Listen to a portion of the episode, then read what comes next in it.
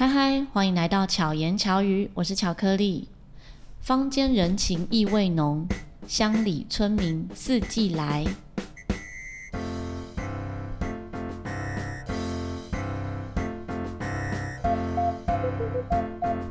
会想录制今天这一集呢，其实真的是心血来潮，在我接洽和寻找澎湖民宿的时候，我觉得是上天美意的安排，让我遇见。现在的这一间民宿，我当时呢，网络上面搜寻，那想要找价位不要太高，但是又希望住得舒服、干净，至少评价要好的，所以找到这一间，我就打电话来询问，结果发现他根本没有在我查询的那一个 app 上面投放，没有上架在那个地方。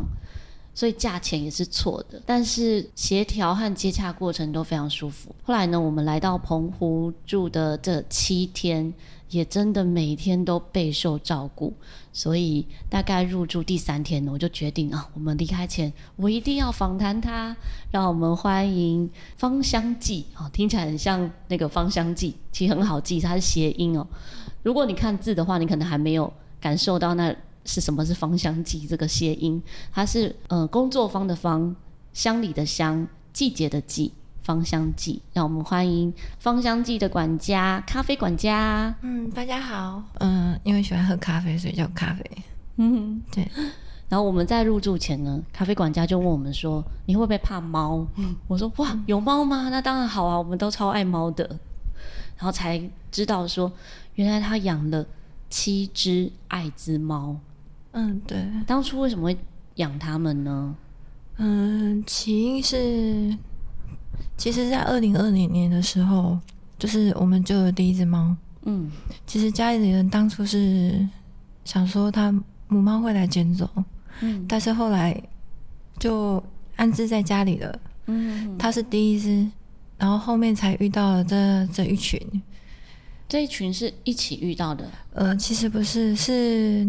也很巧的是，那一年的十月份，澎湖突然刮起了大风，所以我们渔船差不多呃一个月没有出航，所以我印象很深。嗯、那一天晚上差不多十点多，我我坐在客厅的时候，就听到外面有猫咪在叫，嗯，但是家人都听不到，因为风很大，所以我说我真的有听到，那我就开门出去了，嗯，我就看到我第一次捡到的猫的妈妈啊，对。他在呼唤，你怎么认得他？因为他是玳瑁，很瘦哦，对，很像生病。嗯哼哼，对，然后就跟着他，他就我走一步，他走三步，嗯哼，然后并回头召唤，就是一直叫我要跟着他走。嗯哼，对，然后走到我们民宿前面的草丛，因为太深了，比人还高，我真的没办法靠近。嗯哼，那只好我跟他说，如果你需要我帮忙的话。能不能就是就是告诉我该怎么做？对，因为你往这边走的话，我没办法往前，因为现在太暗了。嗯哼，对。他说如果真的有需要帮忙的话，再来找我。嗯，对。然后我就返回去，并且通知了我的母亲跟妹妹，他们告诉他们这件事情之后，他们也是蛮讶异的。嗯。然后第二次我又听到他叫的更凄厉一点，嗯，于是我又跟着他出去。也是走到草丛之后就不见了。嗯，但是回头的时候，我的妹妹竟然发现我们的民宿围墙那边多了三只幼猫。嗯，那我大概就把它叼出来了。没有，它是等于是因为猫咪好像有个本能，在死之前他们会找到信任的人托托，就是托付给我们照顾，就对。因为他看到可能我们是第一只他的呃猫咪，照顾的很好。嗯，因为其实有听过我母亲说。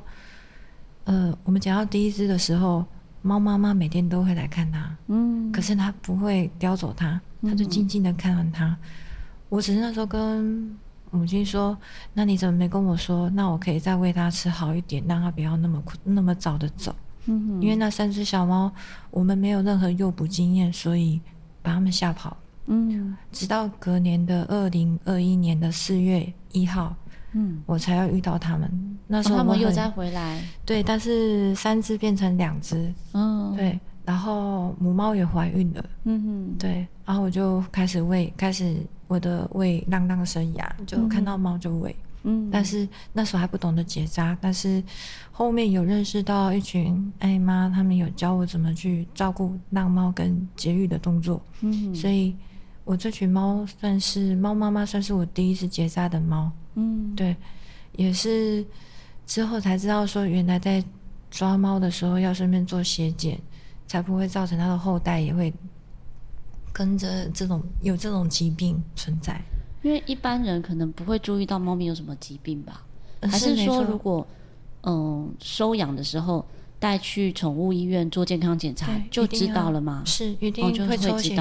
嗯，了解。因因为这部分一定要抽血做检查才可以确认它是不是健康的猫。嗯哼。那我们是也很巧，我们捡到它的日期是四月四月十五号。刚好在前它的预产期前三天，嗯，我们抓到它，然后有送去妇产科看，就是兽医院看，他说有六只，嗯，对，那也跟我们说到说，猫咪不可能顺利的把六只都生完，有可能中间就走了也不一定，嗯，对，然后我们就想说就试试看吧，因为我们也是第一次接生猫咪，嗯哼，对，那天也很顺利，四月十八号早早上。九点多就开始阵痛，嗯、然后十点生完。嗯，对，是你们自己接生？对，我们自己接生。那那五六个宝宝是我们自己接生的。嗯，对。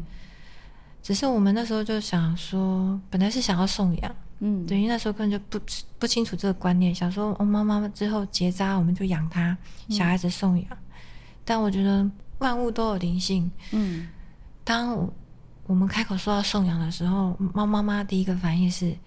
跑过去把他小孩抱住，嗯，对。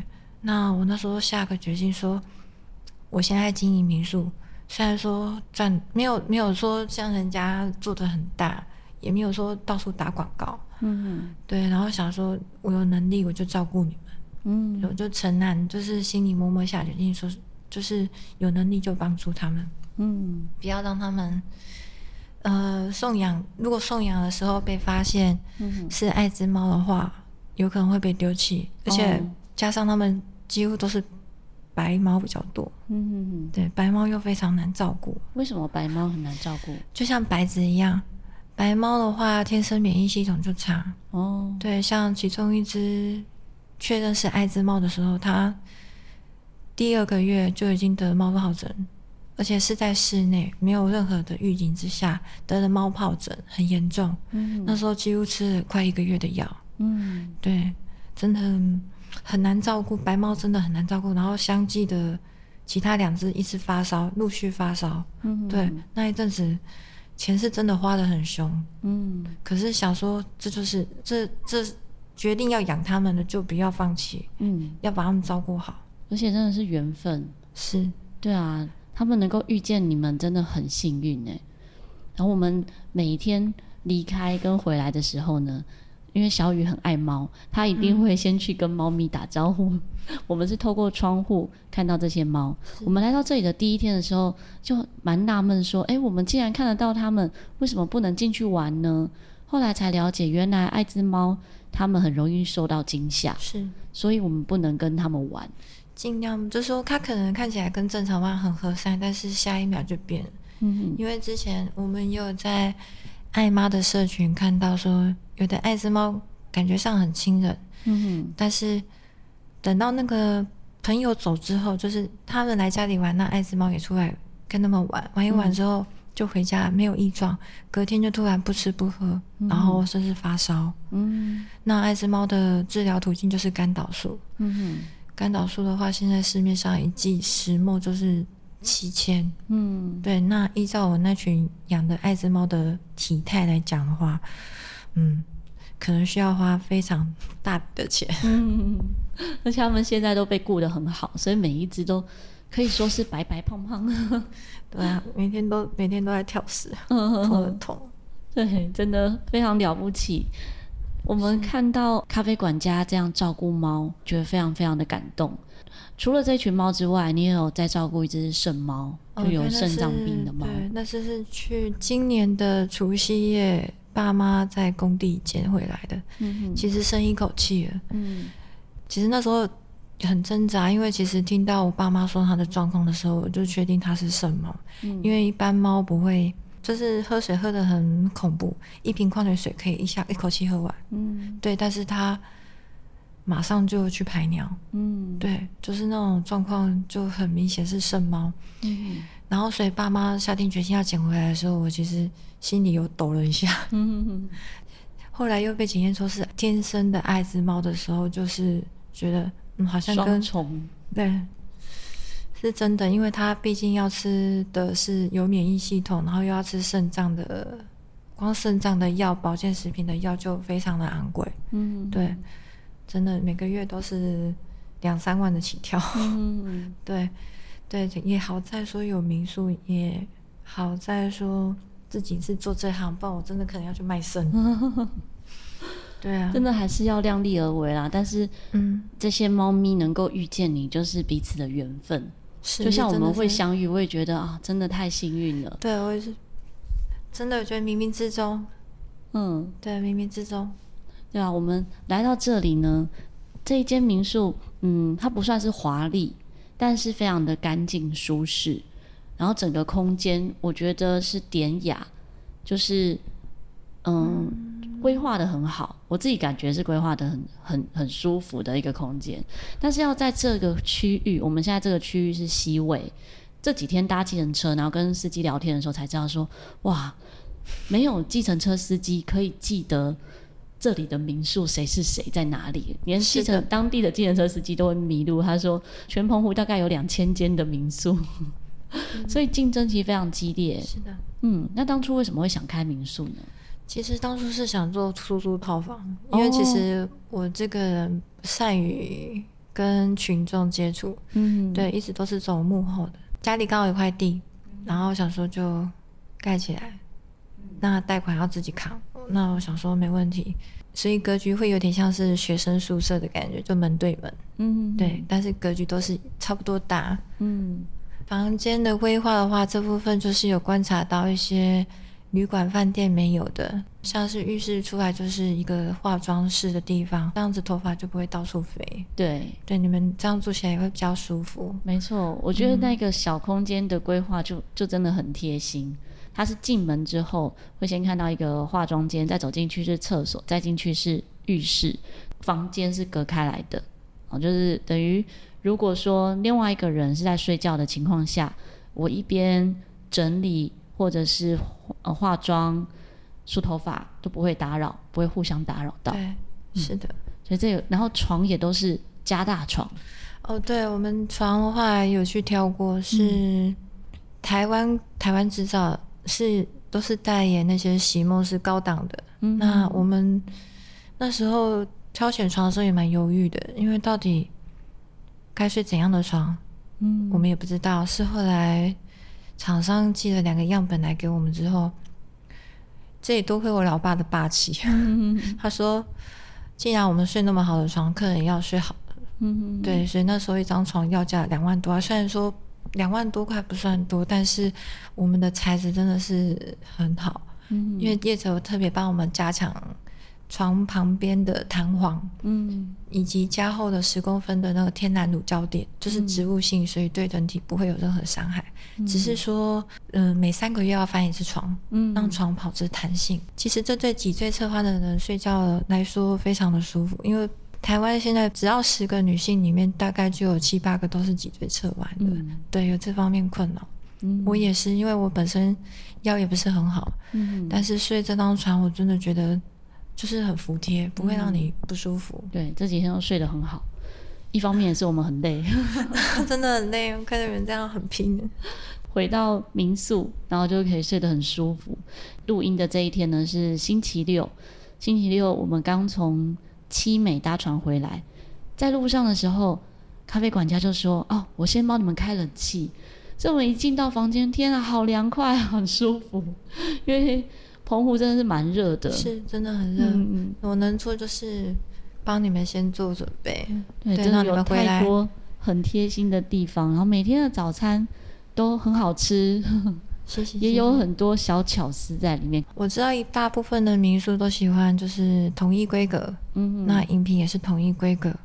但我发现到其实可能是第一次来的旅客比较害羞，所以你要引导他说一些，先跟他攀谈之后再问他说，你有没有对早餐有食物上有没有过敏的东西？嗯、对，或者是说饮品有偏向哪一方面？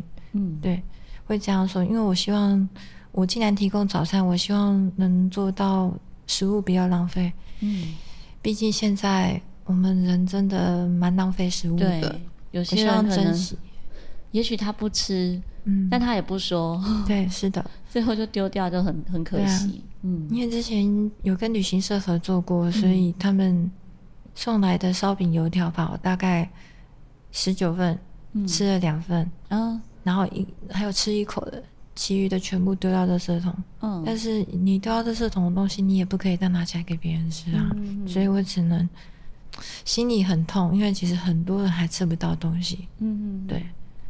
可是他们是因为行程的关系才不吃吗？不是，就是其实旅行社都会说，我们这是有名的恶性那个中记烧饼，嗯，或者是那个恶性饭团。嗯，但是这些东西都是事先做好，不是热腾腾的。嗯，而且甚至量大的话，它就是一次可能四五点就做好，那你六点拿的时候，其实都冷掉，客人都吃不到，嗯、吃不到热的东西。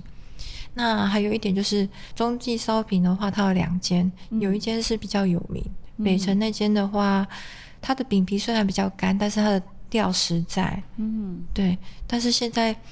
不好排队，哦、因为几乎如果说真的要吃的话，要确定旅客的行程是不赶的，而且可能至少预估，嗯，管家要出要出门的时间应该是四点半要出门，因为五点多就要五点多的时候就有人排队了，嗯，对，五点多就看到四十几个人在前面排队等着要拿。所以澎湖人也吃那里吗？还是都是澎湖人夏天不吃？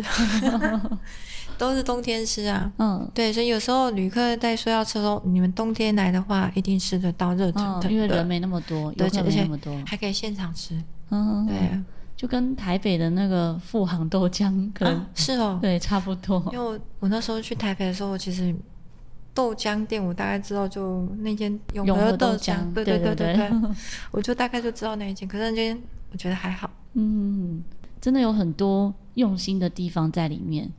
在经营民宿大概多少年？六年，六年，然后赔了六年，真的很不容易啊。嗯，而且又遇到疫情，对中间的两三年的时间，那个那一段时间应该都没有什么客人。是啊，这算是吃老本坑，嗯、然后贷款是暂缓，因为没办法，因为真的压力蛮大的。然后就是等到开始有做生意的话，我就继续继续忙。嗯嗯嗯对，对只能这样。还好还有这个暂缓的空间。对啊，不然我也是因为要养这群孩子，而且我也有在养外面的浪浪。嗯、外面的浪浪，我我们也没有说让他们吃不好的东西，就是不是吃红肉，是吃德国罐头。嗯，比较奢侈一点。但是因为浪浪本身的条件，老实说，他们条件真的没有很好。嗯哼，所以我想说，我能做的就是这样，然后就是再加一点营养粉。嗯，对，像目前你这几天在场外面看到那只黑猫煤炭球，对，它就是这边现在的驻点常客。嗯嗯，他们就是煤炭球是固定，几乎每天都会来报道，是早晚，而且也是很可爱。骑摩托车的时候发现，嗯，摩托车椅垫上面呢，应该就是它的脚印，是的，很可爱，都可以看得到它的足迹。那在这六年中，你有没有遇到什么觉得印象深刻的事情或故事？印象深刻的事情如果是，嗯，老实说，不是那么的美好。嗯，也是这个原因让我决定改变我的服务，我不再跟旅行社合作。哦，对，就是自己在 Booking 上订，不然就是像有的是直客直接打电话来询问。嗯，因为我发现旅行社带来客人，我不能说。以偏概全，但是我遇到的都是没有事先沟通好。嗯哼，因为我们这边的包栋，其实我觉得有点恶习，就是都是要求要打麻将哦，然后 KTV 要唱到三更半夜。嗯哼哼，对，然后不然就是烤肉，烤肉那个其次，但是如果说可以的话，是到十点就好，毕竟我们这边还是住宅区。嗯，但我觉得你是来度假放松的，麻将应该不是必备品。嗯哼。有点像是在剧毒啊，我是这么觉得。嗯、所以我第一次接到的团就是要打麻将，但是我不知道。嗯，那一天其实闹得很不愉快，因为其实我说我包栋不给打麻将，嗯、如果你们要打麻将的话，就请你们走。嗯，对，我很坚持这一点，到现在我还是很坚持。嗯，所以我现在并没有提供包栋，嗯，我都是以散客为主。嗯，因为我觉得。散客总是被团客欺负，嗯哼，真的有观察的结果，嗯，对，那也有发现，就是我想把服务这方面做好，是因为我发现现在的民宿都是硬体设备很好，嗯，但是服务的方式好像都是像机械化一样，嗯，就固定 SOP 这样子，对对对，比较没有那么的，我觉得少了人情味，就像你刚刚开头念仿香句的那几句话。我希望说，每个旅客把这边当做是自己的家，嗯，回到家乡的感觉，这样子。嗯、对，就是我希望做的是有温度的服务，嗯，对，能温暖每一个人的心，然后想到的时候还会回来一趟，嗯嗯，有这个我们深刻感受到，谢谢有很多很多很贴心的地方，但我觉得不要在节目中讲，因为到时候。会变成管家的压力，到时候每一个可能听到节目，然后来住这里的朋友都这样要求的话，可能管家会大亏哦。只能说，因为可能是刚好咖啡管家也知道我们这一趟是来义演，是，所以就真的很主动的提供了很多我觉得哇很惊讶的服务。我觉得别人对我们好，真的不是应该的。我也不会觉得我们是来义演，好像大家就应该要嗯赞助我们，或者是对我们好，还是什么。所以每一次遇到的好，我都是满满的感恩跟感谢。我也很感恩，感恩遇到你们，因为我觉得很开心。嗯，我也觉得很开心。是啊，那像你在经营这民宿，是你一个人吗？还是说有？以前是真的是我一个人，只是说。呃，我有些想法的时候会跟家里人沟通，嗯，对，他们会给我一些意见，因为毕竟，呃，我的社会历练可能没有像他们那么的充足，嗯，对，看的事情没有他们看得远，嗯，对，有的时候会因为一件事情可能没有像我表妹想的那么简单，嗯嗯，所以我需要有时候会需要他们一些。讨论讨论，我才能知道说我该怎么去做这件事情。嗯，对，了解，真的家人也非常支持你耶。我们也受到你的家人照顾。对啊，因为我就直接说，像有一天哦，我们要去搭船，可是我们的船班时间非常非常的早，要去花屿的搭船的时间是六点六点多就要出发，才知道说哇。六点多是没有计程车的，是我们这边没有计程车。对，因为通常会想说，啊，就叫计程车就好了，就没有计程车愿意这个时间是载我们过去。那因为我们的行程又不适合租车，我们几乎都在外岛。嗯、如果租了一台车，然后只开那几个小时，非常的浪费。嗯、所以呢，就变成管家的妹妹载我们去搭船，真的非常的感动。然后妹妹是在上班前。载我们去，然后再去上班这样子。嗯，这很谢谢妹妹。我会跟她说的。嗯，她也很担心你们哎。对啊，我知道。她放我们下车之后，还担心我们找不到那个报到的地方，是，然后就停在那边说：“我停在这边等你们，等你们找到确定要上船，我再走。”这样子。对，我们其实都会做一样的事情。嗯，有时候我带客人也会直接带他们去报到，然后搭船我再走。嗯，所以有时候呃。行家都认识说啊，这是某某民宿的管家，又带客人很快。嗯嗯嗯，真的，这是很贴心。对啊，南海码头好像很明显的一个建筑物，可是每一个搭船的区域其实蛮长的，是就会搞不清楚，哎的，到底在到底是在哪里搭船？嗯、而且有时候忙起来的时候，就可能给你指个方向，就剩下你就要自己看着办。嗯嗯嗯，就有很多很小的地方的贴心，那个是。只能意会，是可以用感受。有时候很难讲说啊，有哪些哪些地方是没有办法去细数的。可是说是因为用心，所以可以感受到说哦，这这一个管家的用心跟贴心的地方。谢谢。对。那像清洁、整理、打扫这一部分呢，也都是你自己一个人。对，目前只是清洁第一年真的是有点折腾自己，嗯、我是跪在地板上擦哦，就是连一根毛发都不放过。哦、对，是到这几年，就是有人来帮忙的时候，我会请他帮我整理一遍。嗯、那确定有旅客入住的话，我会在。他我的我们的房屋是不用帮忙铺床跟补备品，嗯嗯、都是我一个人做后续的工作，哦、就等于是二次检查。嗯、检查二次的时候，就是如果发现瑕疵，我会再下去打扫。嗯，那第三次就是客人入住前的两个多小时，我会再彻底的看一次。嗯，甚至再检查一次热水有没有热。嗯，对。哦，说到热水，超热的。热水洗的很舒服哦，谢谢。我们调了好多次。对啊，因为有些地方那个莲蓬头出来的水，有的水压很弱，那有的是不够热，嗯，都常会遇到这些状况。但是你们家的热水是非常热，只要调在中间就已经很热了。莲蓬头的水又很强，所以洗起来是很舒服的。谢谢。对，因为之前有不好的经验。怎么样的经验？呃，我之前有去住过民宿，嗯，那。也是洗澡的时候发生的，洗到一半没有热水，嗯，对，然后都是冷水。哦，我也有遇过，嗯，真的是。还有一种是那种，就它要开很久之后才会热，对，锅炉式的，对，它是前面都是冷水，对，然后我不知道，我就先洗澡，因为通常都是我先洗澡，我先洗澡，结果我就只好洗冷水，洗了之后换小雨去洗，哎，他洗热水，都是这样。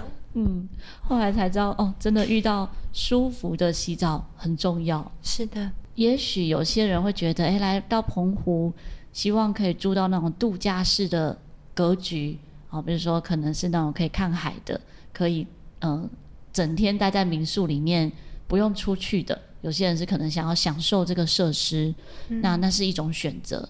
可是假使呢，你的行程很多是在外面，你没有一定要。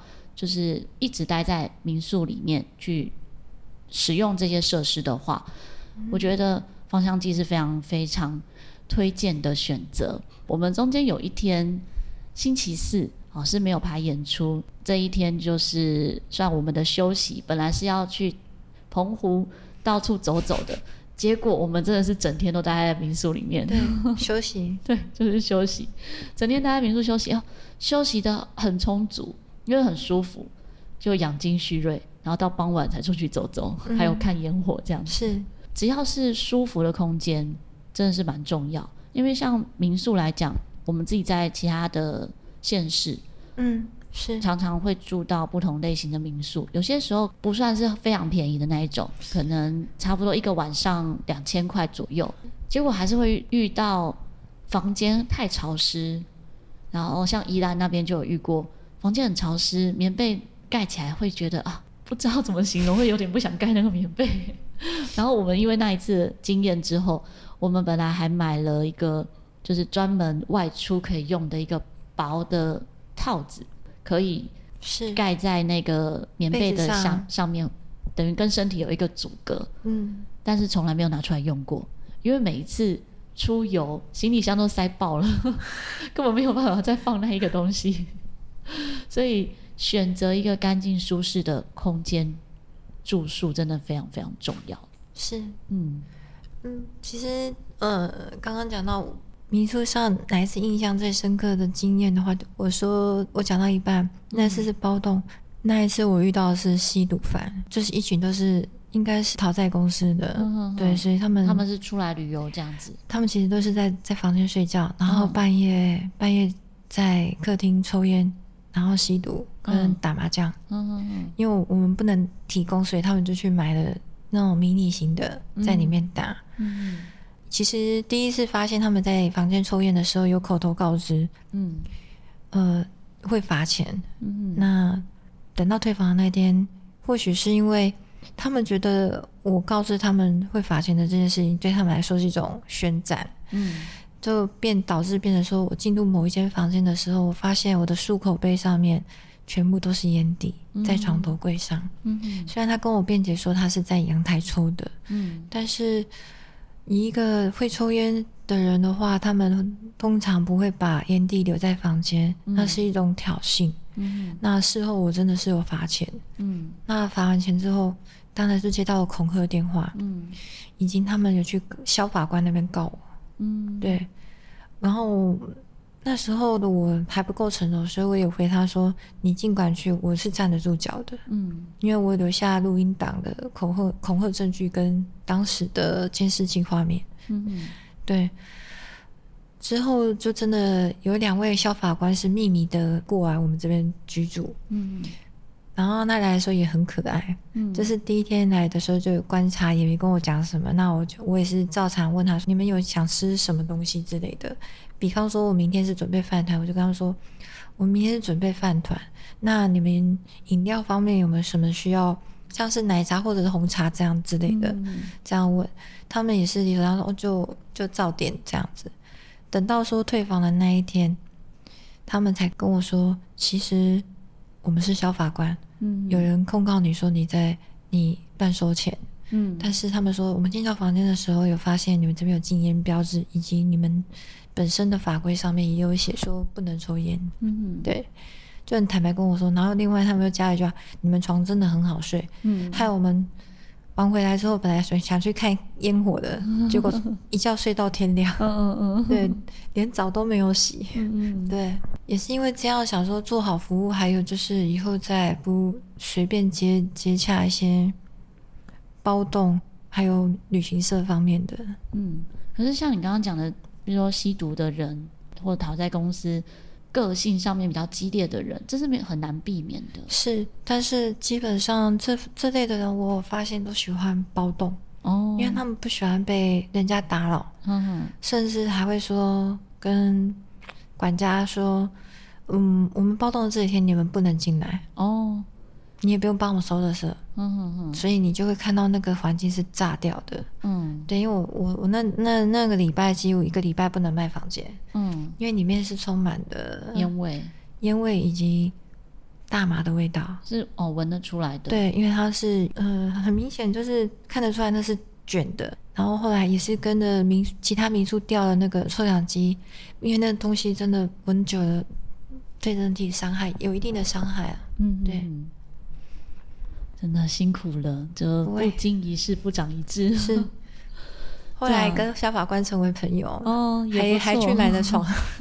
对，可是因为像这附近很多民宿是就会看到，嗯、呃，就是游览车对来接，像那一种的都是包栋的嘛。对，是基本上都是包栋。嗯、可是我后来发现，我我反而喜欢服务小散客，我不太喜欢服务团体客。嗯，团体客太乱了。嗯，而且我常常看到把矿泉水都拿光光，我的散客都没得喝。哦，对，甚至冰棒啊，嗯、可能就是他们分 A、B 栋包栋，对，然后别人说我提供给客人的冰棒，他们全部带走。嗯，你有顾虑到其他人，就变成说，嗯，好像散客真的虽然说赚的很快，两天真的赚的很快，嗯、但是。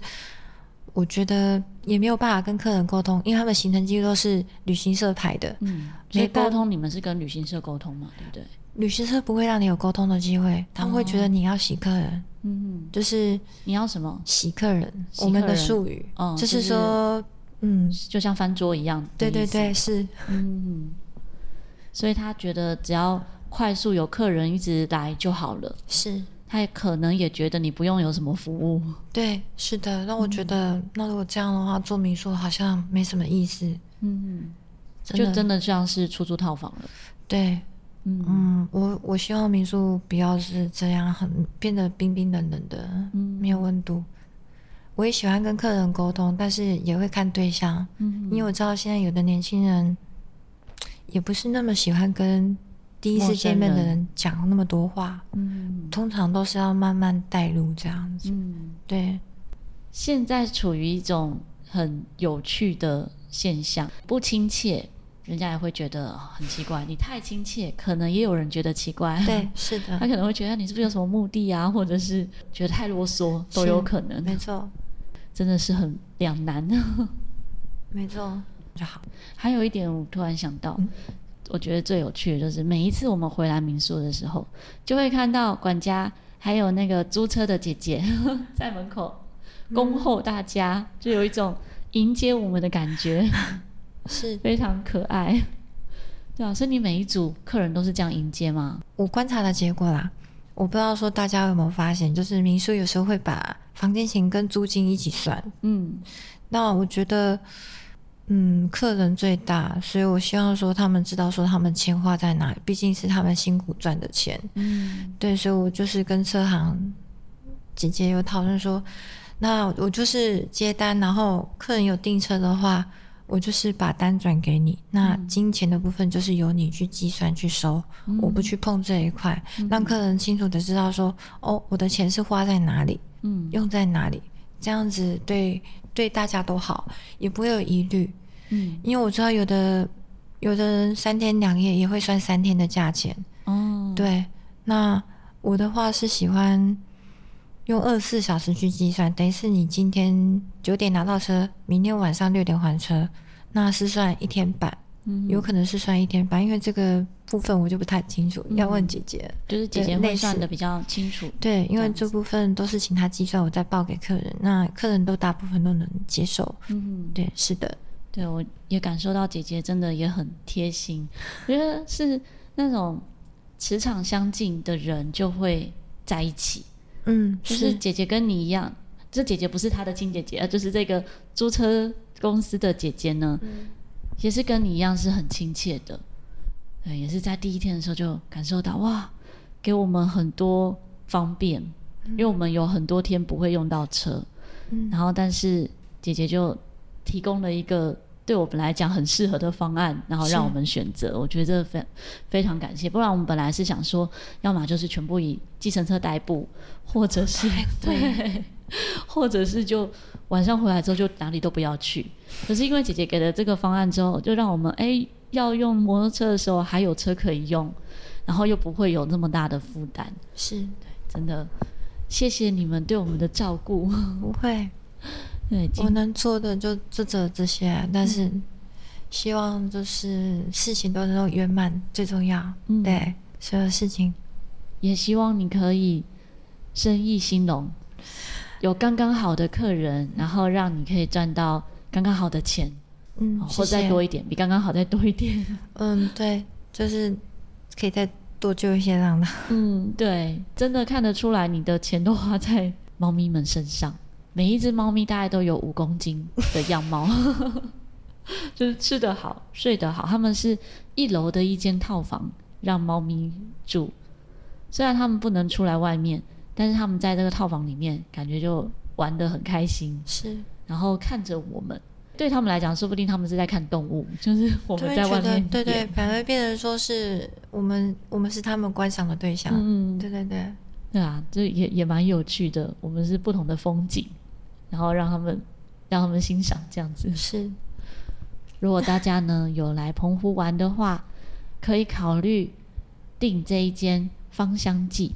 那详细的资讯呢，我会放在资讯栏里面，或者你直接 Google 搜寻都可以找到相关的讯息。那现在有哪些房型？现在都是双人房跟四人房。嗯，双人房大概是四间，嗯，然后四人房是一间。哦，当然隔壁栋也有，隔壁栋的房型是一样的，嗯，就一馆跟二馆这样子。嗯嗯，两间都是你管理吗？对，所以有时候打扫起来也蛮累的。嗯。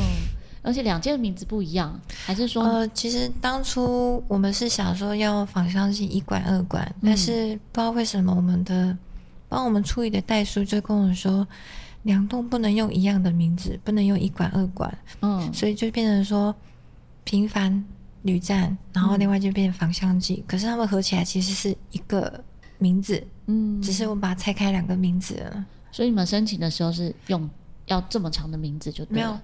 就是等于是呃，申请的时候我们只能把两个名字拆开，它不准我们用一管跟二管。哦，了解。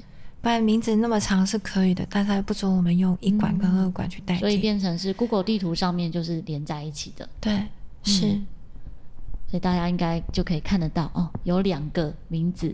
我们现在住的这一个是芳香剂，嗯，然后隔壁那一间叫做嗯平凡旅站，平凡旅站，对。嗯对，不过两大家可能会发现两间的评价不太一样。为什么？因为平凡旅站就是刚刚跟你们讲的那个暴动事件有被客人恶意的留下一颗星，哦、所以我的服务那个星数很快速的降降到四点四，所以就是有差异性。嗯，对。那房香剂一直都是让散客居住比较多，所以就是没有这方面的问题。这个给星星真的 遇到 OK 就一去不复返。可是我们从来不会强迫旅客帮我们留评价，嗯、因为我觉得如果你感受到我们的用心的话，你会真心的帮我们推荐。嗯，就像今天刚走的客人，昨天晚上偷偷留了一封英文评价。嗯，如果有兴趣的话，可以上去看看。嗯，对，好哦，真的大力推荐给大家。我入住的时候呢，就跟群组的学生们分享。说哦，我遇到这一间民宿啊，真的很棒，这个老板很有爱心，然后养了多少只猫啊，什么什么的，就有学生还问说啊是哪一家，然后也有朋友在问说是哪一家，有很多的善意，真的这个善是会循环的，是，也许开始的这六年真的是比较辛苦，但我相信越来越多人注意到这个美好，也会让它被更多人知道，是。必须说明一点，我不接受募款，我们就是以我们赚的钱去救援。嗯，对，我们不接受募款。对，因为我觉得如果是这样，会违背当初当初开始营救浪浪的这个初心。对，我不希望那个初心不见。嗯，对，虽然很辛苦，让你自己这一个营运可以更好，就可以有更多能力去帮助浪浪。是，真的很开心可以遇到。咖啡管家跟咖啡管家的一家人。如果喜欢这一集节目呢，欢迎可以在各大平台订阅、按赞、给五颗星。那也可以把这一集节目推荐给你周遭的朋友们。希望咖啡管家和巧克力可以陪伴你，巧妙克服生活中的压力。我们下次再见，大家拜拜，拜拜。